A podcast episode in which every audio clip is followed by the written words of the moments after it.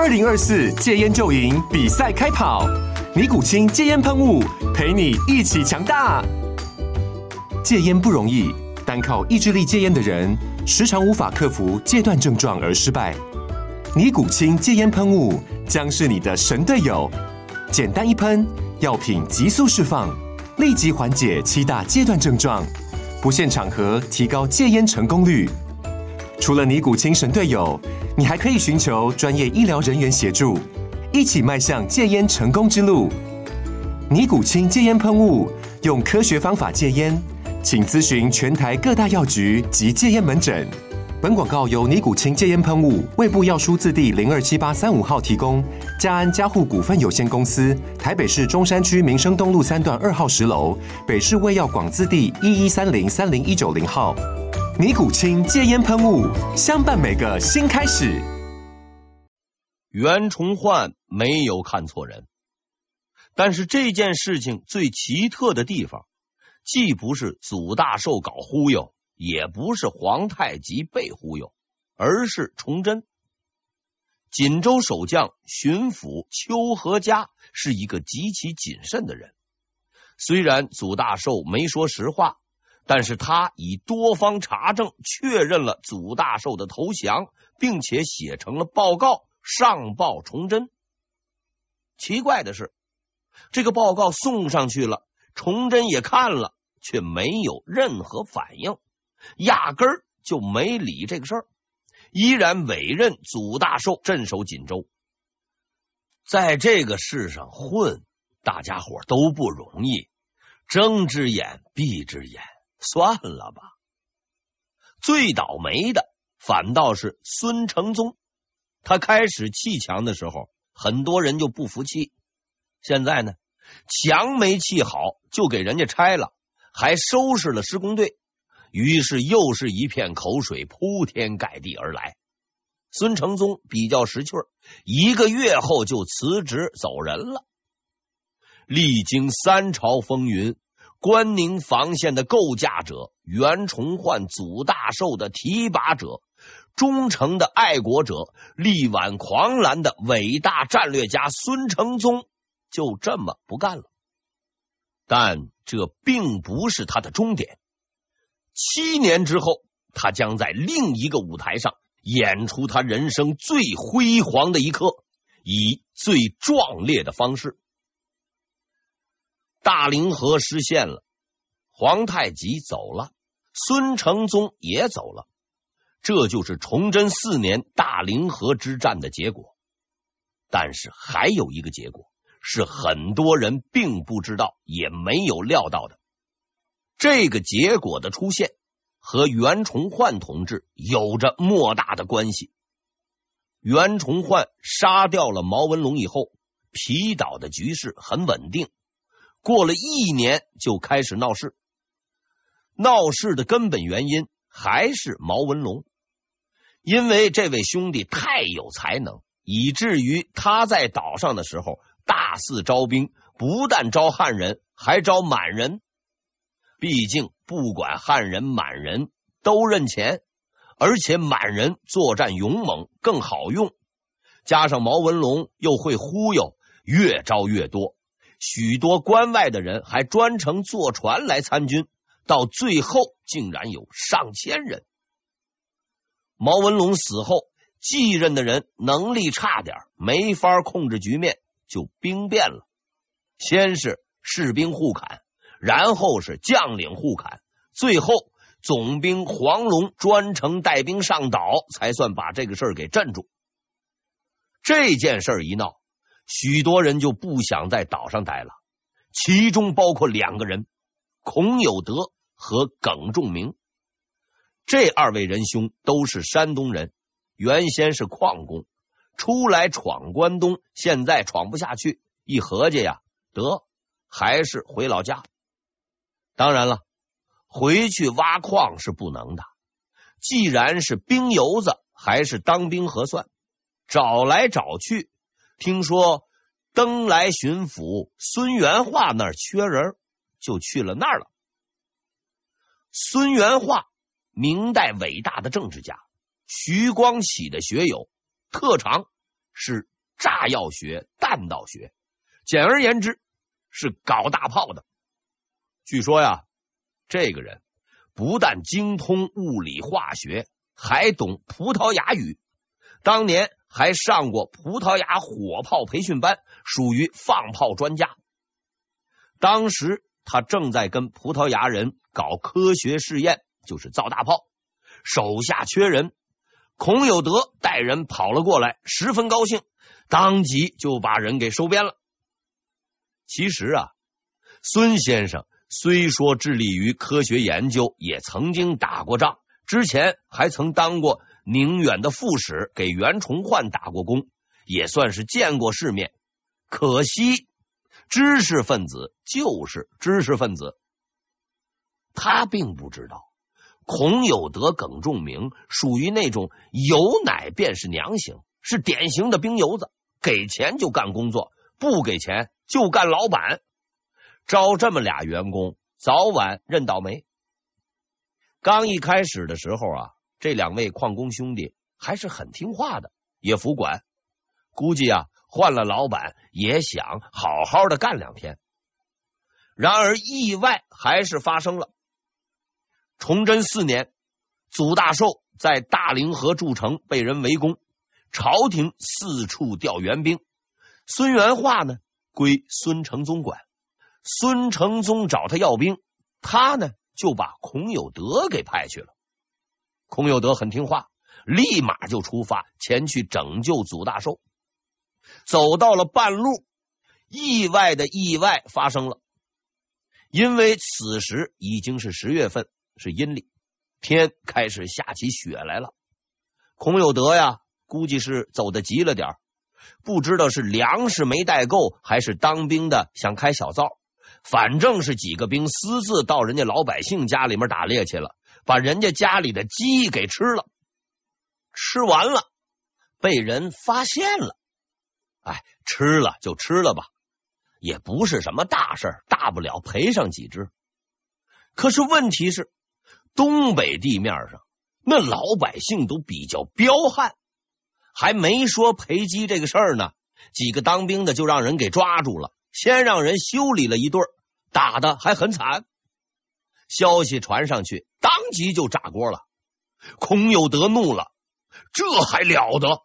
后金军老子都没怕过，怕老百姓？二话别说，索性啊，抢你娘的！问题是抢完了怎么办？毕竟大明是法治社会，犯了法那是要杀头的。所以孔有德就破罐子破摔，反了。孔有德同志原本是个挖矿的，也没有什么政治目标，更不打算替天行道。既然反了，替天抢一把倒还是可以的。所以他就带领着部队开始沿路抢劫。此时，孙元化得到消息是急得不行，连忙找来山东巡抚于大成商量对策。谈过来谈过去，谈出了一个结果：招安。想出这么个招，原因在于他们认定孔有德的反叛是出于误会，只要把他拉回来，安慰安慰。没准呢，再给上几只鸡让他吃一吃，就能解决问题了。更重要的是，这件事情如果要追究起来，两位领导的黑锅那可就背定了。趁着现在的事情还不算太大，瞒报情况拉人回来，还能保住官位，所以呀，不能动武，只能招安。事实证明，瞒报注定是要穿帮的。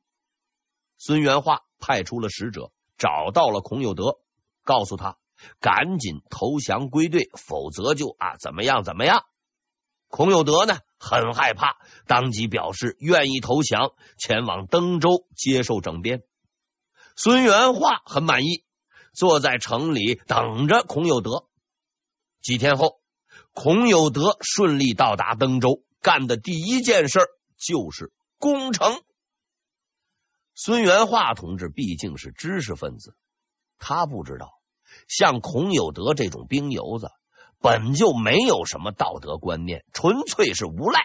能镇得住他的，也只有更无赖的无赖，比如说毛文龙。而孙专家最多也就是个技术员，对孔有德而言，不欺负那是白不欺负。还好守军反应比较快，立即出城迎敌。就战斗力而言，双方差距实在是太大。登州城里的部队平时最多也就是打打土匪，跟从皮岛来的孔有德相比，只能算是仪仗兵。所以。没过多久，登州的部队就被孔有德军击溃，退回到城内。虽然失利了，但是大局面还算不错，因为登州城有大炮，据城坚守应该是没有问题。可惜呀，可惜呀，孙元化同志疏忽了极为重要的一点，他忘记了另一个人耿仲明。耿仲明还在城里面呢。作为孔有德的铁杆老乡、战友兼同事，如果不拉兄弟一把，是不地道的。耿仲明很地道，所以他连夜打开了城门，放孔有德进城。登州沦陷了。孙元化很有骨气，听说叛军入城，就准备自杀，但是呢，手慢了点儿。导致自杀未遂被俘。孔有德到底是混社会的，讲点江湖道义，没有杀孙元化，只是把他扣做了人质。同时呢，他又致信山东巡抚于大成，要求和谈。于大成还比较清醒，知道这个事情闹大了，当即上报朝廷，登州失陷。崇祯一听大怒。搞这么大的事，现在才来汇报，干什么吃的？他马上下令免去孙元化、于大成的职务，委派谢琏为登莱巡抚，接替孙元化平定叛乱。很快，孔有德也得知了这个消息，他明白只能是一条道走到黑了，但他对孙元化似乎很有感情。到这个份上了，他都没动他一根指头，竟然给放了。不过他做梦也没有想到，自己难得干了件好事，也能把孙专家给害死。因为这件事情从头到尾，孙专家的责任太大，所以孙元化千里迢迢投奔到朝廷后，就被朝廷给逮了，送到了京城，审讯完毕。竟然判了死刑，拉出去砍了。现在的孔有德很麻烦，他虽然占据了登州，但也就是个小城，而且还在明朝的腹地，上天没路，下地没门，渡海没船，基本上是歇菜了。但非常难得，孔有德同志很乐观，他非但没有走，还干起了大买卖。找来了当年的同事李九成、耿仲明、陈有时，还拉上了毛文龙的儿子毛成禄，并且广泛招募各地的犯罪分子，扩编军队。更为搞笑的是，他们还组织政府啊，开始封官，封到了一半，发现没有官印，就专门抓了几个刻印章的，帮他们刻印，哎，很有点。要过日子的意思。当然了，他们在百忙之中没有忘记自己的主业——抢劫。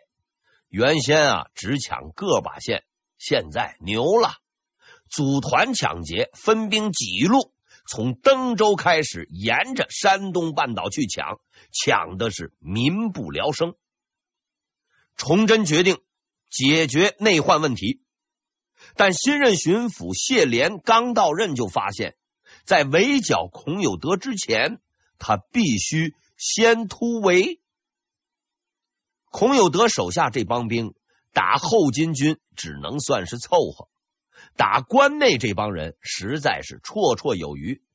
谢琏到达莱州之后就被围了，但是孔有德攻城的水平明显是差点，双方陷入了僵持，你进不来，我也出不去。朝廷倒真是急眼了，听说新到的巡抚又被围住，立即增兵两万多人，直奔莱州。孔有德听说朝廷援兵到了，也不含糊，加班加点的攻城，现炒现卖，拉出了登州城里的大炮，是猛轰城头，竟然轰死了新到任的山东巡抚谢琏。虽说打仗没谱，这个人还是比较硬气的，死命挺着等援兵来。他终于等来了，不是援兵。而是一个做梦也想不到的消息。围城的孔有德派出了使者，交给他一封信。孔有德在信中表示，希望谢大人开恩，愿意投降。听明白了？不是要谢大人投降，而是要谢大人接受投降。这是个比较搞笑的事。身陷重围的还没投降，包围的人倒要投降了。呃，鬼才信！可是谢莲信了，因为形势摆在眼前，朝廷援兵即刻就到。孔有德是聪明人，投降是他仅存的选择。他决定亲自出城接受投降。谢大人到底还是知识分子，他不知道。孔有德虽然是个聪明人，却是个聪明的坏人。从他反叛那天起，就没打算回头。约定的时候到了，孔有德张灯结彩，锣鼓喧天，亲自在城门迎接。谢巡抚很受感动，带着几个随从出城受降。为了表示庄重。谢巡抚还去找莱州总兵，让他跟着一块出城。总兵呢不去，不但不去，还劝谢巡抚：“你呀，最好别去。”跟谢莲不同，这位总兵是从基层干起来的，比较了解兵油子的特点，认定其中有诈，坚持不去，保住莱州，就在此一举。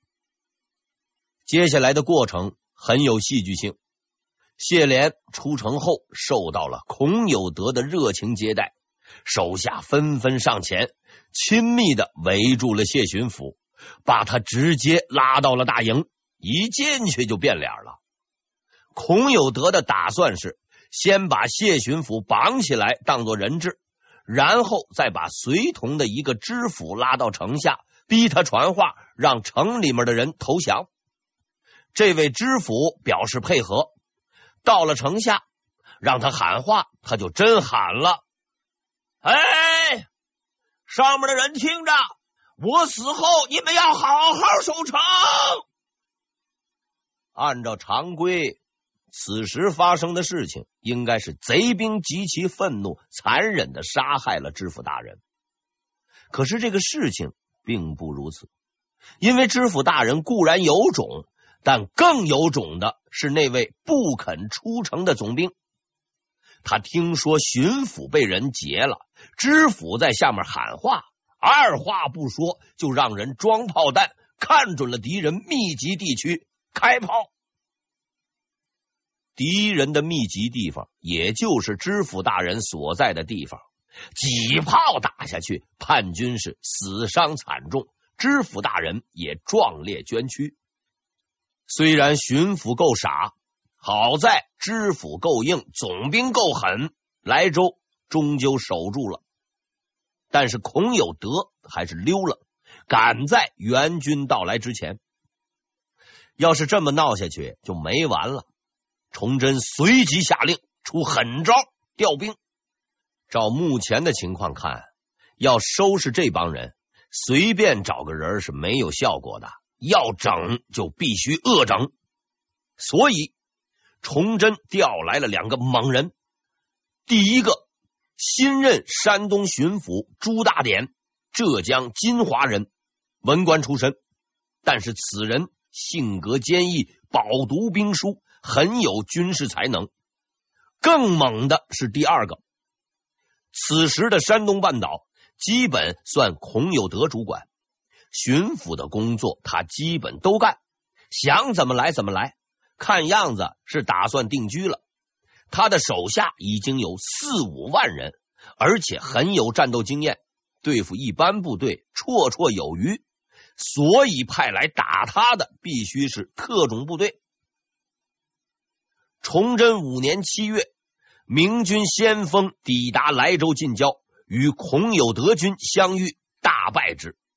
孔有德很不服气，决定亲自出马，在沙河附近布下阵势，迎战明军。他迎战的是明军先锋，明军先锋是关宁铁骑，统领关宁铁骑的是吴三桂。朝廷调来的第二个人，吴三桂是也。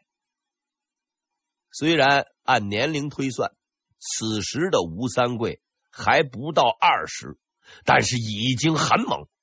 只要开战就往前冲，连他爹都管不住。对付孔有德之流是比较合适的。战斗的进程可以用一个形容词：杀鸡用牛刀。关宁铁骑的战斗力我已经讲过了，这么多年来。能跟皇太极打几场的，也就是这支部队。而孔有德的军队虽然也在辽东转悠，但基本上算是游击队。逢年过节，也就是跟着毛文龙出来打黑枪，与关宁铁骑实在是没办法比。反映在战斗力上，效果非常明显。孔有德的军队。哎，一触即溃，被吴三桂赶着跑了几十里，死了近万人，才算成功逃走。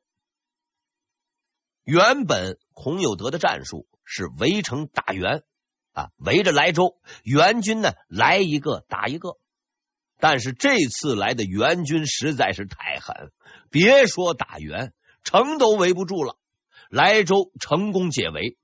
但吴三桂的使命并未结束，他接下来的目标是登州。被彻底打怕的孔有德退回到了登州，在那儿他纠集了耿仲明、李九成、毛成禄的所有军力，共计三万余人固守城池。他坚信自己必定能够守住。其实啊。新任山东巡抚朱大典也这么想，倒不是孔有德那三万人够多，而是因为登州城太厚。登州是明代重要的军事基地，往宁远、锦州送粮食的船队大都由此起航，所以这个城防极其坚固。更要命的是，后来孙元化来了，这位兄弟是搞大炮的。所以呢，他修这个城墙的时候是按照炮弹的破坏力来算。换句话说，平常的城墙也就能扛这个凿子凿，而登州的城墙是能够扛大炮的，抗击打能力很强。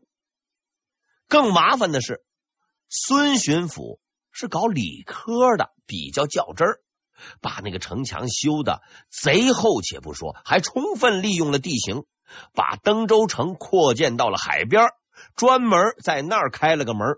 即使在城内支持不住，只要打开此门，就能立刻乘船溜号，是万无一失。所以呀、朱大典很担心，凭借目前手中的兵力，如果要硬攻，没准啊，一年半载都打不下来。按照他的想法，这是一场持久战。所以他筹集了三个月的粮食，准备在登州城外过年。到了登州，他就后悔了，不用三个月，三天就行。休息片刻，听书轩马上回来。